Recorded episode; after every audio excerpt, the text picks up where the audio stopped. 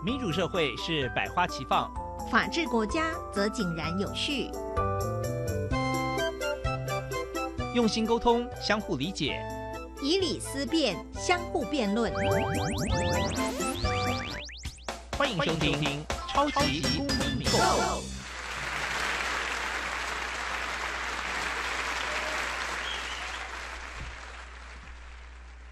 各位听众，大家好，欢迎来到每周六下午三点零五分播出的《超级公民购》。本节目是由教育部委托，由国立教育广播电台与财团法人民间公民与法治教育基金会联合制播。我是节目共同主持人黄启伦律师。民间公民与法治教育基金会长期以来关注公民与法治教育。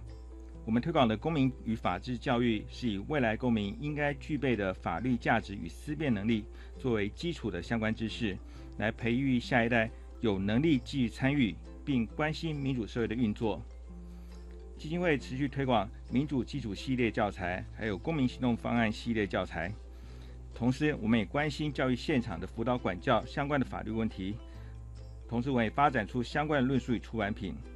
那除了本节目之外呢？基金会，呃，长期以来持续和学校还有社会团体合作办理相关法治教育教材的研习或是工作坊。同时呢，我们每年也固定举办国中国小以及高中的公民行动方案全国竞赛。在星期六下午也不定时的举办免费的讲座，与社会各界合作推广人权法治教育。我们今天要进的单元是公民咖啡馆。今天我们要谈的主题主要是税。那我们知道呢，在法治国家，政府呢必须依法课税，就是说政府必须在法有法律有规定，能向人民课税的时候，才能对人民课税。那这就是所谓的呃租税法律与主义的原则，或者说租税法定主义的原则。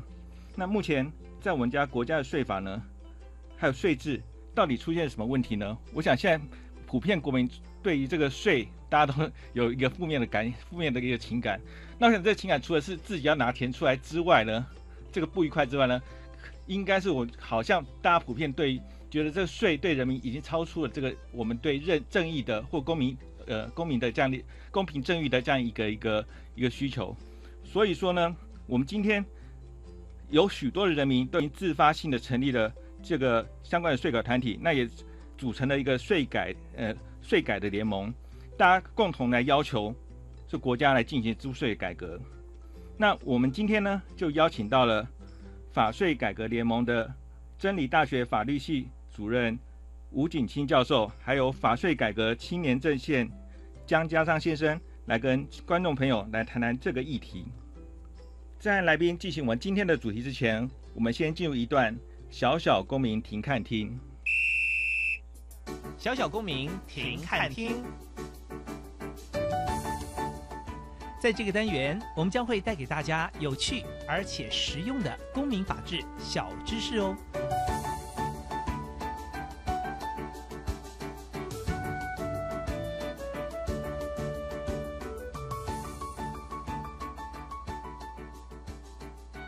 什么是租税法律原则呢？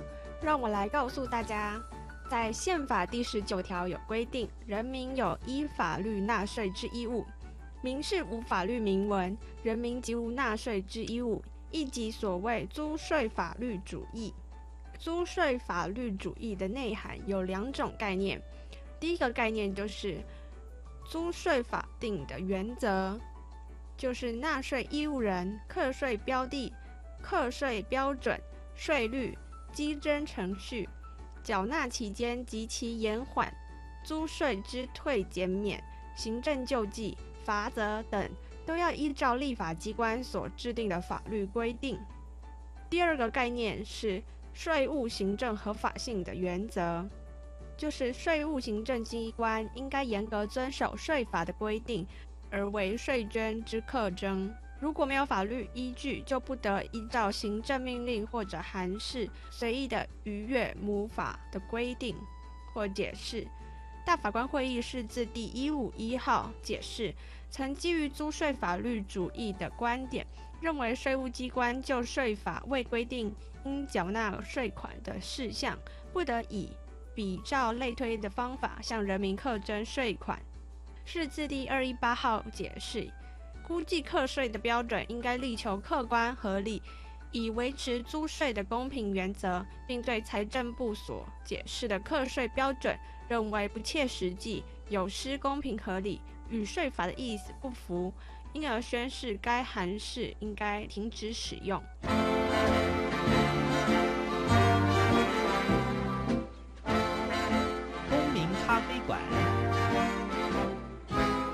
倒杯咖啡，跟我们一起在公民咖啡馆分享近期最具代表性的公民时事。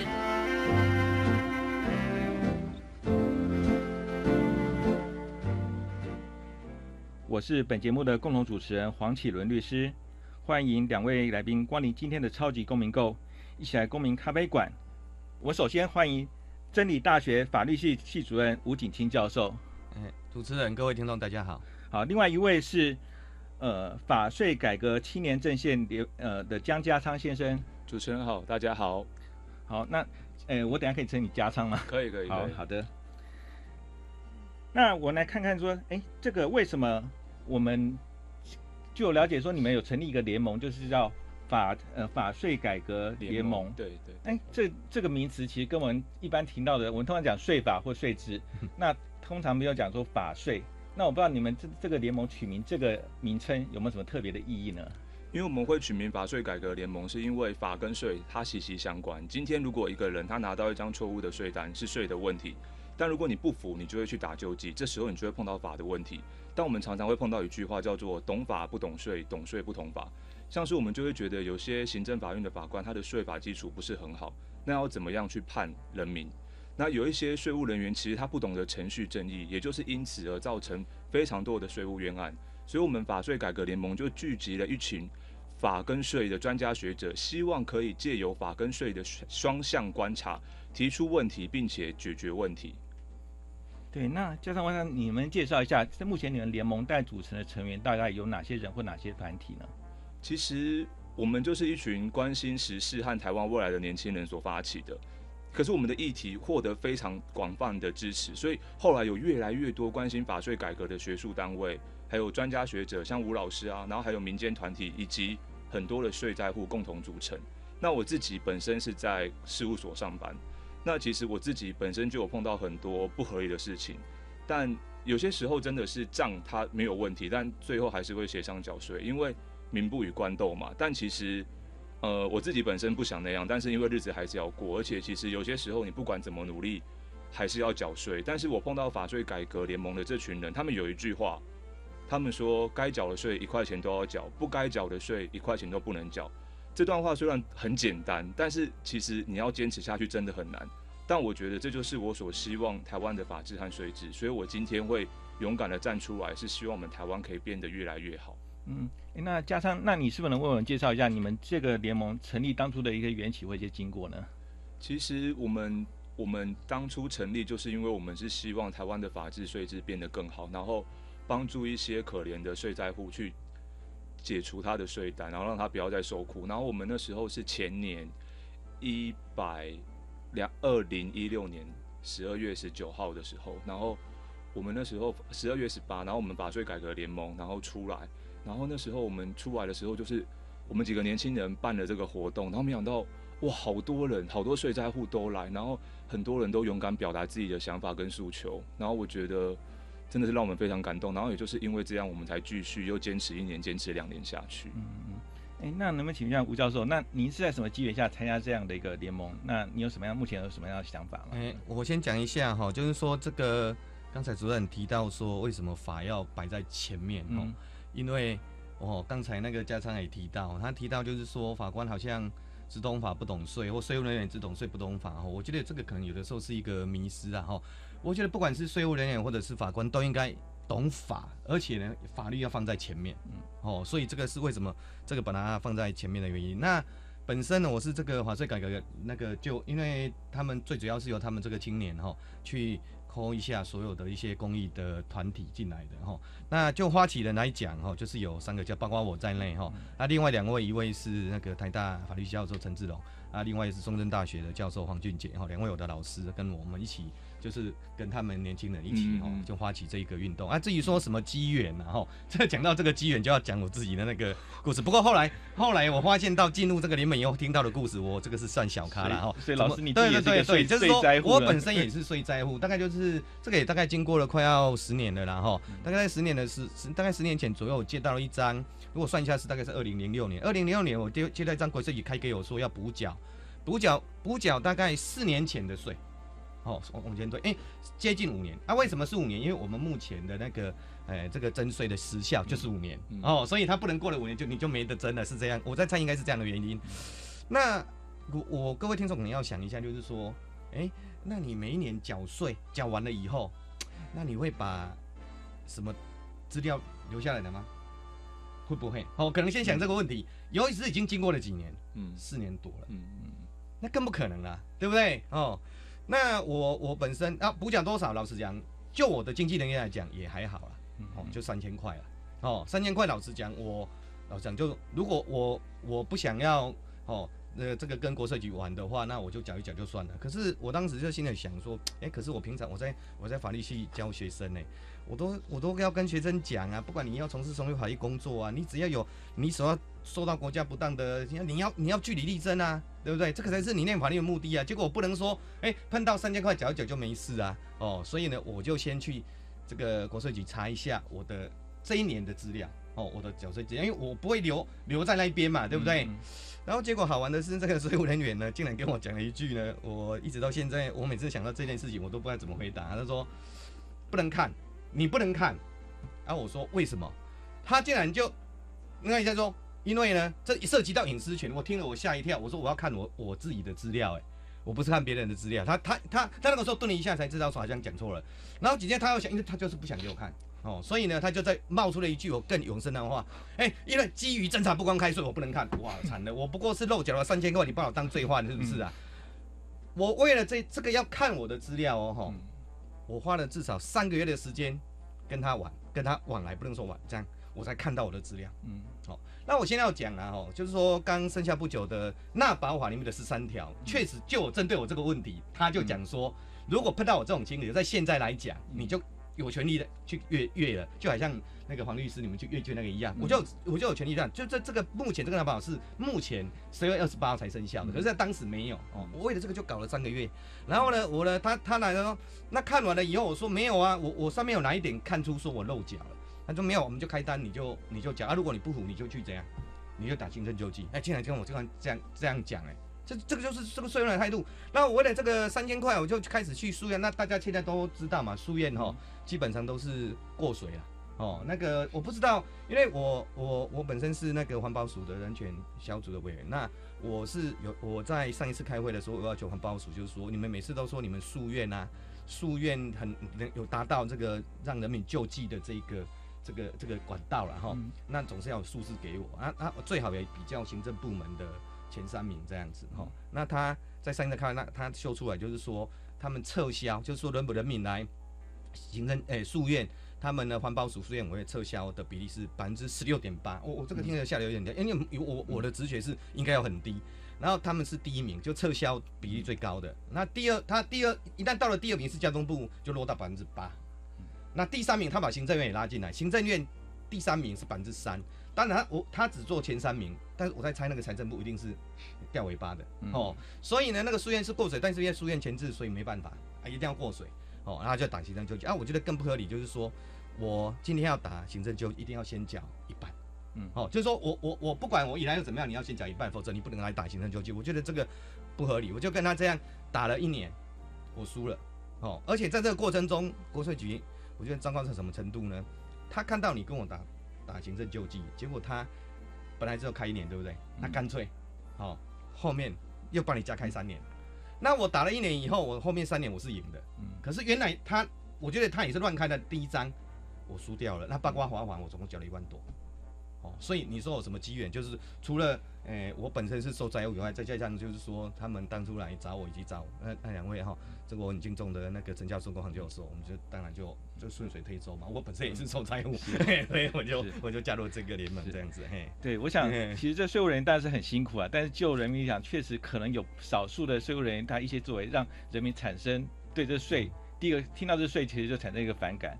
那我不知道这个家你们跟我们介绍一下，那你们目前这阵线它主要诉求是哪些呢？那你们主要的理由是什么？为什么你们需要要这些诉求呢？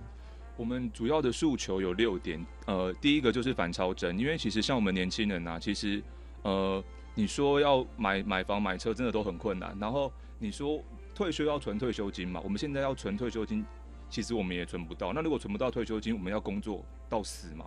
可是我们的政府啊，这四年超增了六千多亿。其实我本身是学会计的，其实你今天的税收的支出，它会它会有它会看国家的收多少支多少，然后去抓一个平衡点。那你既然都已经达到那个标准了，你为什么要四年超增到六千亿？那像新新加坡啊，像香港，他们超增都有退还给人民。那我们也是希望国家可以把超增的钱退还给人民。那我们有简单算一下，一个人可以退二点六万，可以刚好可以好过年了。那其实也不错。然后再来就是我们希望可以废除奖金制度，因为其实。其实今天之前那个前财政部长张胜和有说，他说如果没有奖金的话，不足以养廉。可是其实查税不就是税务员应该做的事情吗？那既然这样，为什么要有奖金？那因为奖金制度造成了多少税务税单，害了多少人？我觉得大家可以上网 Google 都有。然后再来就是第三点，就是其实很多的税务案件，其实都是到后面的时候，你就会发现，其实都是对纳税人有利，只是。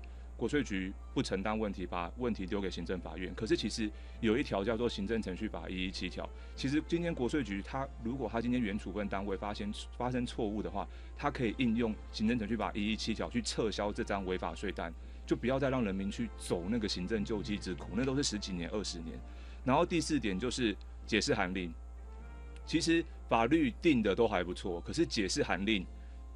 可是法律它有经过立委的三读，它有它它有个监它有个监督的作用在。可是解释函令是国税局自己写一写，它就可以它就可以要人民去适用。结果我们就碰到一个问题，就是说很多东西我们就在弄法律还赢不了解释函令。解释函令比我们老师就讲啊，解释函令现在什么最大？解释函令最大，比宪法还大。那其实解释函令宪法有有说嘛？解释函令这种东西，如果是对国家有利要限缩，对人民有利要扩大，可是实务上都是相反。所以我们要求说，解释函令它必须要经过错误的解释函令就要废除，然后不对的就要修改。那再来就是在新的解释函令必须要经过一个第三方的团体或者是其他不是国税局要要来商讨看它适不适用。然后第四点呢，就是我觉得图利国库罪可以再回复，因为其实我觉得有一个监督啦，还有一个威吓的效果，让我们家我们国家的官员可以。更重视自己的行为，而不会说，哎，不然的话，都好像他做什么都不会有责任。然后，呃，第六点就是纳保法。其实纳保法我觉得是人权的一个里程碑啦。可是，像是税务法庭的法官啊，然后还有纳保官，其实都是对人民有利的。可是审查要点、作业要点把纳保法给架空了。然后最后一个就是，所以审查要点跟作业要点必须要去修正或者是废除。然后还有一个就是二十一条的十五年。真的是太久了。其实我自己是做会计的。其实你现在你的资料，你把身份证打进去，什么资料国税局都看得出来。他要查，不需要那么久的时间。所以我们希望把十五年缩短为五年。嗯，所以你们这些诉求里面，其实有一个可能大家比较民众比较有兴趣的是，因为现在据呃按照规定，其实是税务人员他们有一定的税务奖金了。嗯嗯嗯。那您觉得这个就是税务奖金会有什么样对整个税制的发展会有什么样的负面影响吗？那如果没有这税务奖金，你觉得？会对现在税制会不会产生什么另外一个不不呃不一样的影响呢？呃，像我刚刚所说的，这一路上真的是看到太多的税务冤案。那国税局它查税有一个丰厚的奖金，那就是一种奖金分红，就变成说是有些官税务官员他为了抢业绩，那他就会多开税单，那多开税单就会造成错误的税单，造成很多的冤错假案。像我这样，像我们统计有没有在台湾一百零六年？有高达九百一十七万件的欠税欠费，我想说台湾人真的都很善良，会有这么多吗？那这个当中有又有多少的错误税单跟冤错假案？那我觉得其实奖金，他们就在做他们该做的事情，为什么要奖金一个诱因让他们做一些错误的事情？对，但是你们觉得这些像老师您立场来想，您就您观点来想说，哎，如果这税务人员他没有奖金的话，那他就是不是有可能会让整个国家税收没办法像以前收的这么多，或者收的这么这么呃，让影响到国家财政呢？我我先呃延续一下，加上刚才提到那个超增的问题，然后就说各位听众可能要想一想，我们这几年的经济情况有很好吗？没有。对。那为什么会超增那么多？那那既然叫做超增，我觉得加上是太客气了啦。好，为什么会超增？如果你用了超增这两个字，表示就是你你滥发税单嘛。对不对？那滥发税单一定是违法的嘛。好，那如果每一年啊又没有退哦，那那如果每一年超征那么多啊，这个可能都是涉及到违法滥滥权征收的问题哦。那这个时候我们就要反过来想，为什么查税人员会好像老虎一样 哈哈那么饥渴的去去超征那么多？我说我很难想象经经济情况那么差，怎么会超征这么多？对不对？好，那我们就回到那个查税的查税奖金的问题了哈。我先讲一下哈，就是说。我我们先撇开说查税奖金到底如果没有的话，到底他们会不会不认真查税，要造成国家财政的困难？我们先撇开这一点，在一个法治国家，我们先强调，你一定要有法律依据嘛，对不对？好，那我们就现在看法律依据。它虽然目前立法院有通过一个什么财务罚款的一个处理暂行条例哦，那财政部呢也根据这个条例的授权哦，来颁布了一个这个什么财务罚罚款及诶什么给奖分配办法哦。哎，可是要注意，他这个母法的第四、第三条里面，他说哈，这个今天哈财财务罚款就是国税局，你今天去诶查到这个多查到一个税要分的奖金，他的对象母法的对象哦，立法院通过母法的对象是一般人来检举哦，嗯哦，不不是给查税人员的哦，可是呢，我刚才提到哦，财政部自己颁的这个财务罚款的诶这个给奖分配办法里面哦。他根据这个授，他明他明明显示根据这个授权，这个这个这个法本母法本身并没有说今天查到多查到的税要给税务人员奖金，他没有这样讲哦。没有。结果他在这个办法里面怎样啊？除了说给检举人奖金以外，要求我了，我看了一下，吓了一跳啊！哦，他呢自己呢增加了母法所没有的，就是说，如果说他他里面讲哦，如果有人菊花而弃弃弃哦查到的话。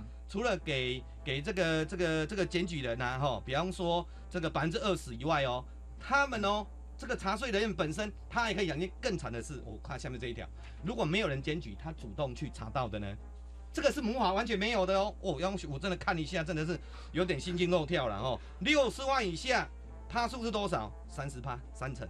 嗯，那随着他累进的哦，所以呢，到了高，如果是超过这个五百四十万的话哦，是百分之二十。就算一下，这是那惊人数字。我想我今天也是第一次才知道哦，这个是很惊人的数字哦。啊，就是说，就那你你说好没关系。如果你真的要真的要说哦，你要查税奖金，你才能努力去查税的话，好，那你你你这个你这个授授权的办法，这个行政命就我我认为违法了。是 OK，那就先不要，我们就先不要讲那么说，你到底会不会啊？因为你不给你奖金就什么？这个没有老师认为基本上我们先休息一下，因为我们等下先进一下广告。那我等下对，呃，下一段节目我继续来谈这个问题。现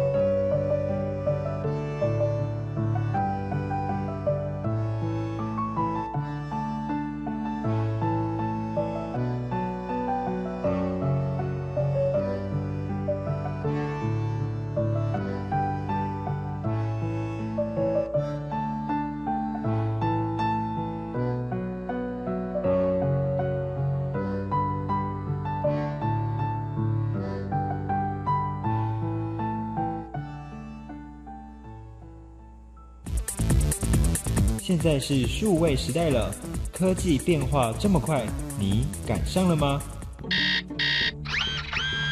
请让我为您服务，解答科技的疑难杂症。别担心，收听科技原来那么近，每周六早上十一点零五分，让你体验科技的威力。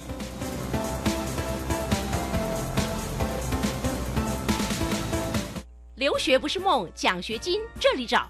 教育部一百零七年留学奖学金真试开放网络报名，一百零七年一月十一号开始到二月八号为止，欢迎已申请或正在国外知名大学攻读博硕士学位的优秀青年踊跃报名。教育部提供每年留学奖学金一万六千美元，奖助两年；特殊生每年三万美元，奖助三年。请上网搜寻一百零七年留学奖学金真试简章。以上广告是由教育部提供。对亚美尼亚、波士尼亚及罗马尼亚的贫困家庭来说，低温达零下二十到三十度的冬天是一场严苛的生存考验。因为没钱买柴火，只能焚烧废弃物取暖，但产生的毒气却严重伤害孩子的健康。台湾世界展望会邀请您捐款支持这三个国家的御寒工作与资助儿童，让台湾的爱温暖亚波罗的冬天。更多资讯，请至台湾世界展望会官网。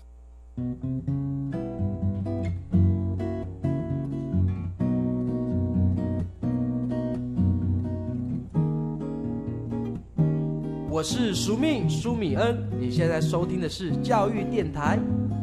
哦，朋友们，就爱教育电台。耶。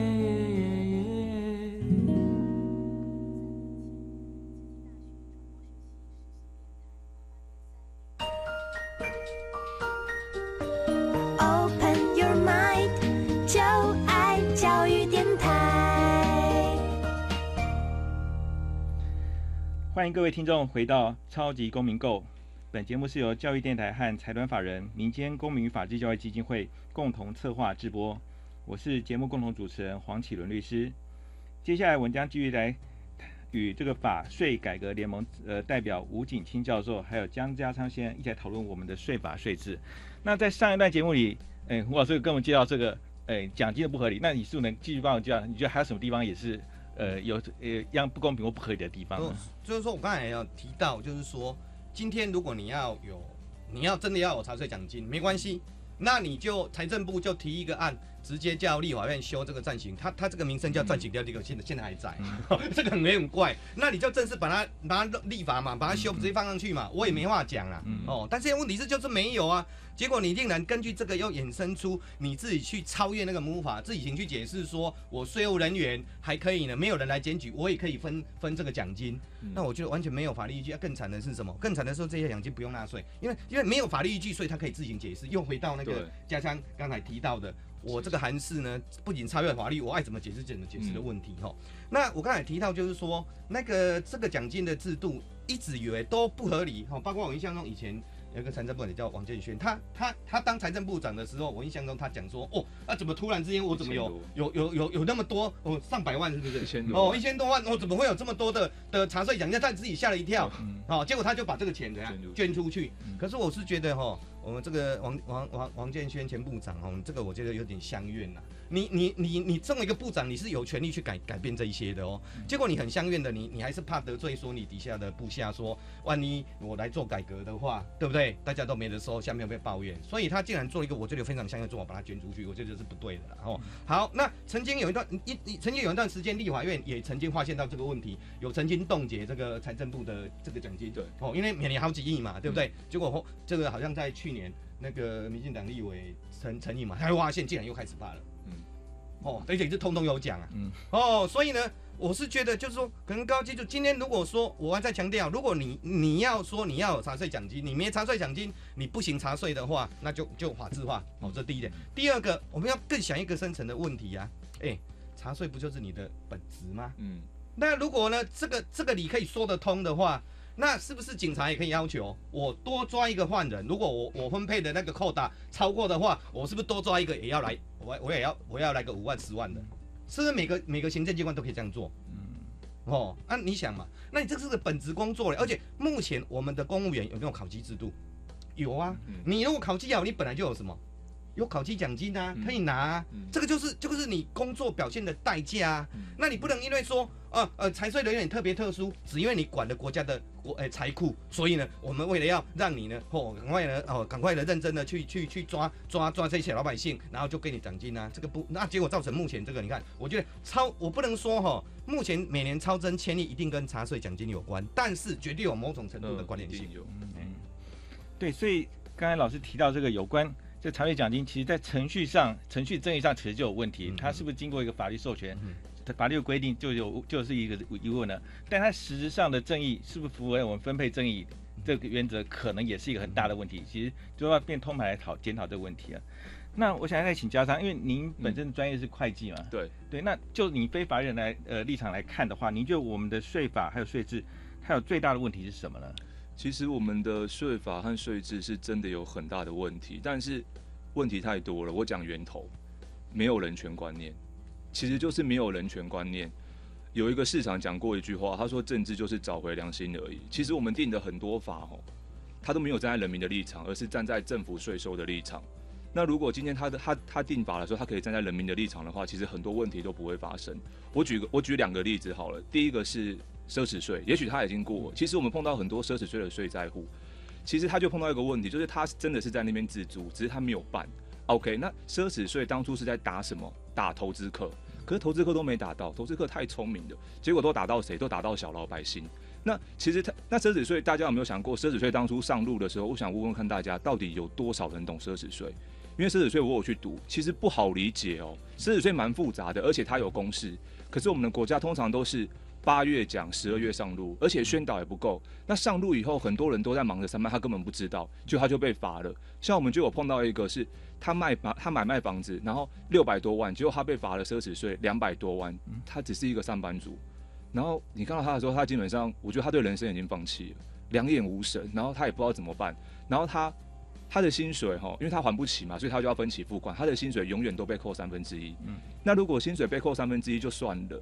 老板看到自己的员工有这些事情哦，根本不会请他，所以找工作也变得很困难。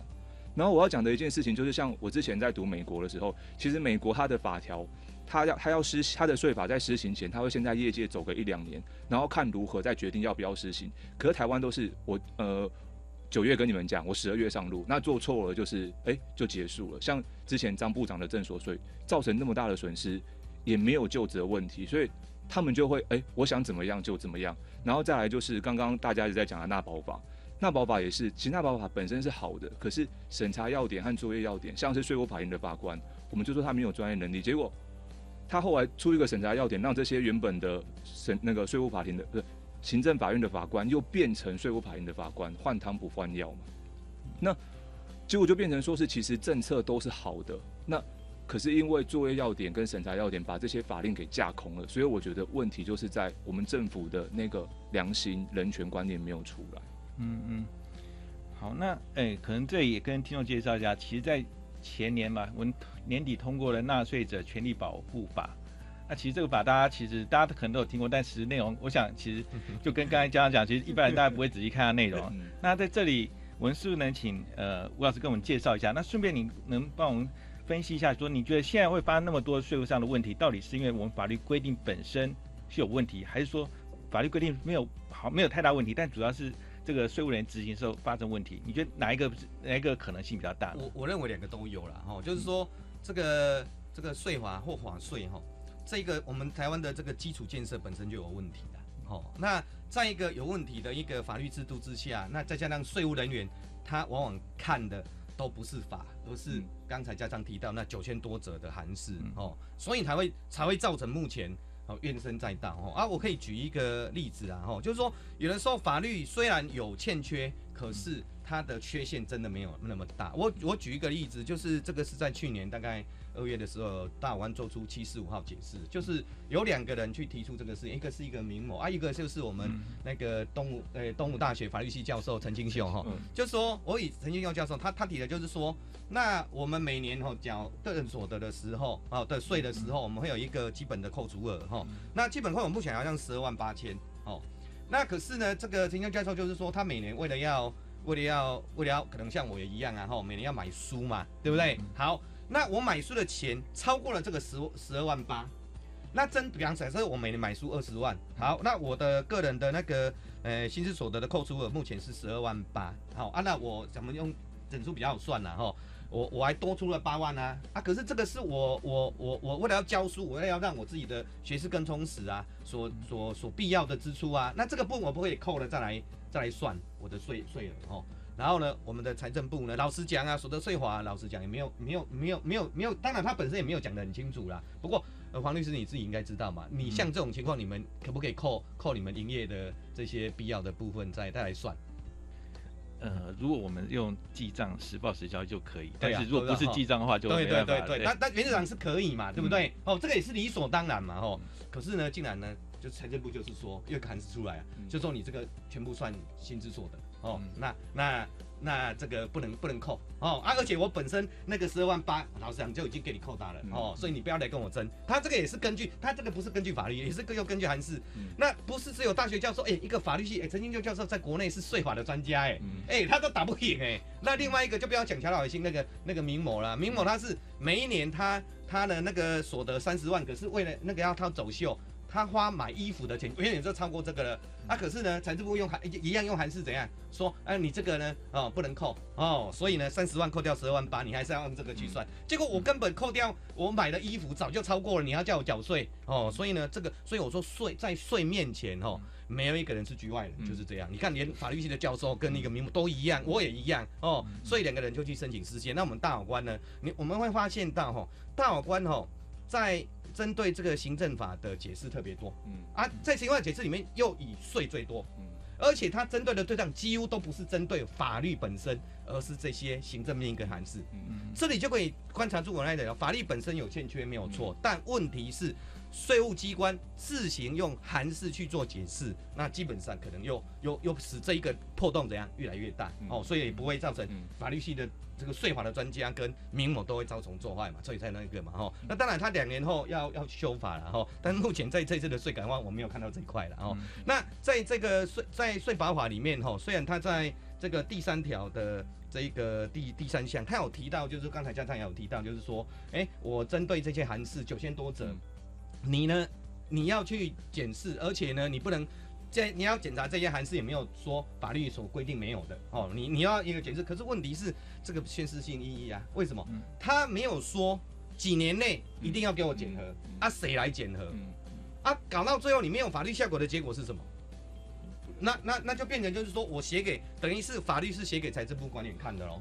我我我自己来解释，他也没有个连线啊。你你至少哈立法院哦，所以这这个这个法哈从头到尾是立法院被被财政部牵着鼻子走了哦。如果你立法立法院认证的话，应该去讲说你这一个你这个检视的同时两年内要给我完成哦。然后呢，不能由财政部自己来嘛，因为。我们这里有道德风险啊！这个解释如果我自己做，我怎么可能自己推换？就好像刚才那个家长提到那个行政程序法一百一十七条，就是行政机关针对那个违法的处分，他可以哦职权撤销。可是我我跟老师讲啊，哈，那个是曾教授呢，他比较幸运啊。我印象中哈，行政机关要用到这一条啊，几率快要趋近于零了。哦，所以你不可能，你不可能叫他自己说我错了啊。所以你一定要找外部的人员嘛，外部的专家嘛，对不对？哦，来进来呢，来审查一下嘛。诶，因为。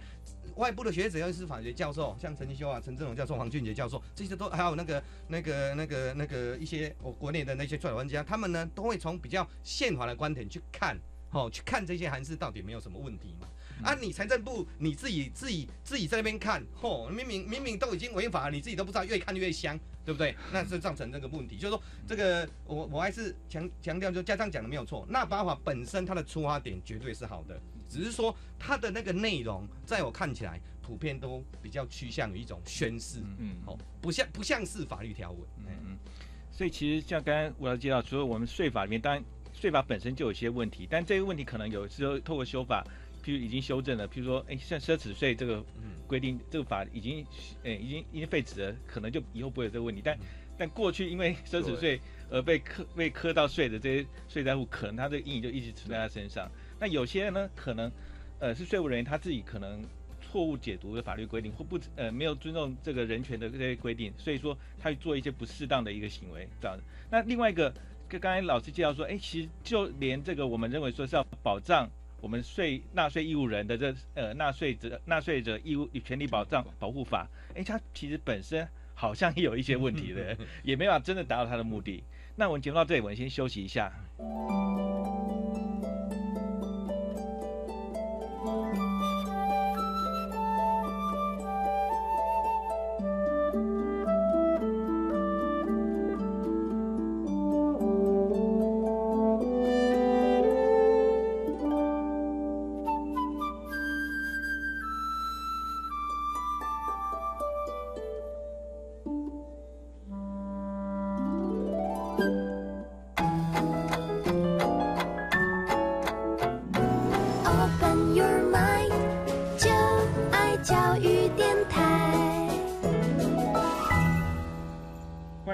众，继续回到《超级公民购》，我是节目主持人黄启伦律师。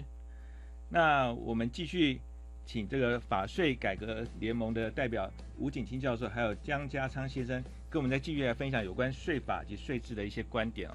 那刚才这吴老师有跟我们介绍这个纳保法，就是纳税者权利保护法，它的一些规定是去年底，应该是去年十二月二十八日正式生效了嘛？那你觉得这里面规定，哎，有哪些是已经确实解决过去的问题了？那有哪些呢？你觉得，呃，可能没法解决过去问题，甚至说有可能造成还是造成或者是延续旧的问题继续存在呢？我我我本来想说，那八法出现以后，应该它至少不能解决所有的问题，但至少能解决一半以上的问题哦。嗯。不过，等我详细看条文哦，要讲讲讲到好的，还真的。我不能说不多了，这是我的主观的感觉了哈，还真的不多。那如果我先讲它最最最大的优点，就是我刚才那个案子里面出现的那个月看我自己资料的问题，他在里面已经明文了哦，就是说原则你就可以看。所以我先讲这一点是绝对正确的，没有问题。这个也是他往好的方向去做。程序正义上，对对对，他有顾及到了。我觉得这个是这个是好，这个绝对是好的哈。然后再来就是说有关呢这个呃，我刚才提提到就是说。今天哦，查税人员哦，就是说基本上你要去查税，总要有一个事实嘛，哈。那所以呢，他对于那个如果要查税的那个，他他提出说税税务机关本身要有要负有举证责任，嗯哦，而且你这一个证据呢，一定是要合法取得，违法取得的原则上呢，就不能就有点比照刑事诉讼的规定了，哈。好，那这个也会认为是好的。不过反方面讲哦，像这一类的规定，就是说。有的时候，如果你只看前半段哦，都是好的，但是一旦到有弹书就麻烦了哦。那我我我举几个例子，就先从这个证据证据这一个部分来讲好了哈。或者举证责任者就没有错，你当然要举证啊。你你你讲我你讲我逃漏税。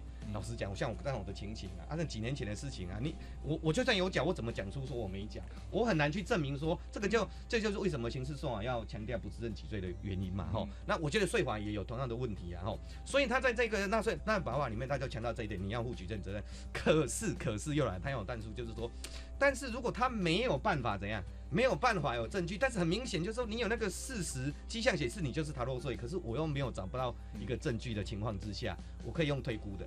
嗯哦，哎，这个也是目前的做法啦，用推估的，就是说你这个这个情形大部分是怎样？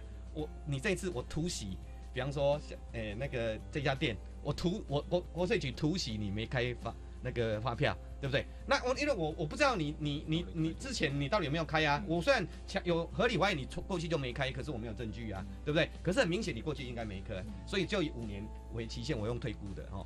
好，那这个是目前的做法，这个我想我有的时候也是没办法啦，我也要承认的，他在里面也也这个退估我我没有意见，只是说现在问题来了，那第一个你用什么方式去推估？哦，这个是一个很大的问题哦。第二个，如果有推估的方式有很多种。对不对？哦，因为有的时候像有些店它有旺季跟淡季啊，你不能全部都用一个标准嘛，对不对？好，那你势必要有很多的推估方式出来。那如果推估推估出来，一定有数这个数目一定有高有低嘛？哎，那请我问各位听众也想一下，那这个时候如果假设然后推估出来，你要假设然后补缴三十万、二十万、十万，那最后采哪一个？最后采哪一个？嗯。就人民来讲，当然是什么最低，对对，越少越好嘛，哈。但就国税局它就越高越好啊，对不对？哦，那我本来认为说，你当你因为这个毕竟你没有证据嘛，你是用推估的嘛，对不对？那我们在刑事诉讼法，我在学校是教刑事法的，那么罪以为轻啊，对我用那个去想嘛。而且如果你要保障人民、保障人民的权利的话，我想也应该用最低的。哦，可是呢，他竟然用什么？最侍妾，我都我就不知道什么叫最侍妾了。一旦用这个名称，我就不知道，就变成谁来解释？我我来解释啊。好，那当然你要讲说，你觉得一般的民众也会想说，不，当然不能用最低的啊，对不对？因为怎么可以用最低？国家的财政，可是各位要想一个问题哦，这些推估是不是人民做的？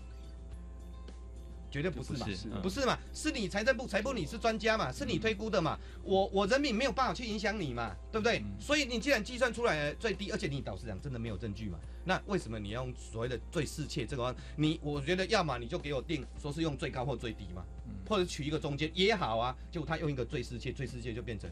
我我我又又回到那个老问题了，又变成我说了算了。嗯，这种法律法律的立场就是一个不确定的法律概念，就概念，就是行政机关来解释。对啊，就变成我来解释啊。那所以据你了解，目前有没有一个他推估的一个计算的标准公式？好像也没有一个标没有啊，也没有标准啊。对啊，就是我我自己我自己说了算啊。我我当然一个比较合理的解决方式就是说，我们为了要避免国税局的道德风险，你不能让人民自己去推，你也不能自己推，当然是由第三方。但问题就是说，税务案件非常多，对不对？如果你你要找一个第三方，那基本上你你也不知道从何找起那么多啊，对不对？但是我是觉得，如果比较理想，比较理想的立法，可能就是说，如果超过一定数额的话，嗯，哦，因为数额如果很大的话，我觉得就不能由。国税国税局自己来推估那就由第三方来推估嘛？哦，我我是觉得这样是比较合理。那你你由那个第三方推估的话，那基本上你不管怎么定，用最高最低最适切，那我觉得我会我会比较没意见。对，也许这是未来一个方向。那我想再看呃，请问加仓，那据您接触到这么多的税灾户，那你们跟我们分享一些实际上例子，那他们为什么会发生这样的情况？那到底你觉得是造成是税制什么样地方发生问题，才会发生这样的一个问题呢？其实我最近在跟一个税宅户聊，他叫叶阳春，然后他是一个归国学人，然后他在国外学的很好的技术，然后回来帮助台湾这样。然后他那时候要回国的时候，他问经，然后经济部说他这个是技术入股没有税的问题，可是国税局说他是薪资所得，要扣他四四百多万的税。那其实他真的是，其实经结果经济部跟国税局讲的不一样，但却要叶阳春去承担他所犯，就是承担国家所犯的错。那他他真的很惨，他就是被他被限制出境卡在台湾，结果他的妻子和小孩都在国外，不能够接受，以后他就离婚了，然后在台湾就一个人。那其实这件事情我看的结果就变成说是，其实我们今天法税改革联盟要要讲的一件事情就是，今天其实我们不是说呃一定要人民对还是一定要政府对，而是当人民跟政府的立场不一样的时候，大家可以照法令去走，而不是国家我说了算。像刚才吴老师讲的，就是裁量权太大了。裁量权太大了，那我觉得就是我们今天会站出来，原因就是因为我们希望政府可以依照法令，然后以民为本，以法为规。我觉得就我们年轻人来说，很单纯，一加一等于二，你不要都是你说了算，你跟我们讲道理，我们听道理。那我们现在会做的就是，我我们觉得很好玩的，就是说，其实我们都希望简单讲就好。我们站上凯道，那种刮风下雨是真的很冷，真的很冷。可是。越多人，我们发现是越多人在听，越多人关注，我们的国家越正常，大家越不敢乱来。那我会觉得，为什么好好讲都没办法，一定要搞成这样？可是不好意思，就是搞成这样，他才会理你，他才会重视。我们真的都是为了台湾越来越好才站出来。那我们所以说，我们会继续，我们有遍地开讲，我们会到。各个乡镇市、各个学校去讲说台湾的法治税制到底发生什么样的问题，我们要如何来解决？因为越多人知道，政府就越重视。然后我们会去听税债户的故事，因为其实台湾非常多的税债户，只是大家不敢讲。其实你越听，你就会发现问题点在哪里。那我们会把这些税灾户呢编辑成册，拍成微电影，让更多的了解。因为我发现，其实我有一次去遍地开讲，我就碰到的都是都是有钱人，然后都是有钱人哦。我就不要讲他，就是就是可能是施什么会那种的，就是都是有钱人。然后他们讲的时候好认真听哦，超我讲的时候他们超认真听的。然后讲完的时候就说你讲的很道理，我也有同样的案件。然后他就说，然后我说哦，那我们来大合照这样。他就说那跟你照相会不会被查税？那我想讲的就是，其实大家都有怨言，可是都不敢站出来。可是其实大家那个积怨已经很久。了。那我觉得就是越来越多人讲，就越来越多人站出来。那我们不是反政府。我们非常爱台湾，我们非常爱这个国家，我们只是希望我们的国家越来越好，然后我们的政府可以真正站在人民的立场帮人民，因为这样台湾才会进步。嗯嗯嗯。所以第一个站出来吸引大家都都来共同来关注这个税改的呃税税改的问题，其实就是我们迈向成功的第一步。那我不知道，嗯，吴老师，那您觉得我们目前这个税改呃把税改联盟目前有什么具体的行为可以做，或者说您觉得未来我们国家应该往哪方向来改？呃改革我们的税法或税制呢？我我我想哈，目前能做就是刚才家长提到，可能因为税虽然跟每个人有关哈，可是刚才主持人也提到这个那包法哦。都已经实实施了有多有台湾有多少人去看过这个保护自己的法律了哈？市场很少哦，所以我想从扎根是开始。那借由这个到处去做这种，诶，对，这也在某种程度是平民的法法治教育了哈。那同时呢，也让大家知道，就是说，诶，一开始家长提到，就是说我我该缴的税我会缴，对，但不可以说我绝对不能缴，让大家。勇于去表达，你不能因为说他诶国家有查税的权利，你就害对他害怕。我我想这个这可能都是一些旧世纪的想法，现在已经来到二十一世纪了，不应该不应该这样子。如果我是觉得就是说，今天如果大家愿意沉默，哦，你你你有一天碰到你自己的时候，就是那个二次大战以后那个很有名的一句话，对不对？哦，但有一天轮到你就没有人来救你了。哦，我想这个是目前可以做的。那至于说税改的这个方向，市场很多了哦，虽然有一个大保法哦，但是我没有办法一一。就是说，举个，我只能讲大方向，就是说，至少哦，就现阶段来讲哦，至少先就，因为那八法在某种中等于是国内目前可以说是税的基本法了，哈。那至少先就这个基本法。我们来做一些针对它的法律条文来做修正，嗯，哦，因为它确实有很多的不足，哦，那至少先对这个法本身做修正，把那个我一我一开始提到的那个整个的那个那个房屋的基础建设，我们先做好，嗯，哦，然后呢，再由那个基础建设慢慢的往下延伸到具体，哦，那这些工作当然不不能一处没有办法说，哦，我们今天要做马上一年就这不是的，这可能是一个非常长久的工作，可能需要五年甚至十年甚至二十年都有可能，哦，那不管怎么样。我我一直抱持的就是说，鼓励他们年轻人，就是说做了不一定不一定能改变什么，但是没做绝对没希望。嗯嗯嗯。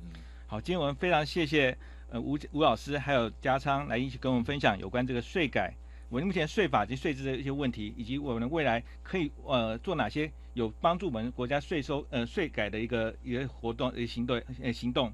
那我想今天非常谢谢吴老师和家商，那我再再次谢谢你们。谢谢谢谢主持人各位听众。那。今天我们的节目到此。那有兴趣的听众，除了可以上脸书“超级公民购”粉丝团留言讨论之外，也可以到民间公民与法治教育基金会脸书专业关注活动，或在官网上关切消息。再次提醒大家，基金会一年一度的重头戏就是公民行动方案全国性竞赛，到今年的二月五日号前都可以参投件参加。我们下周六三点零五分，我们超级公民购再见，谢谢。学习思辨的智慧，散播正义的种子。超级公民购是由教育部学生事务及特殊教育司委托国立教育广播电台与财团法人民间公民与法治教育基金会共同制作。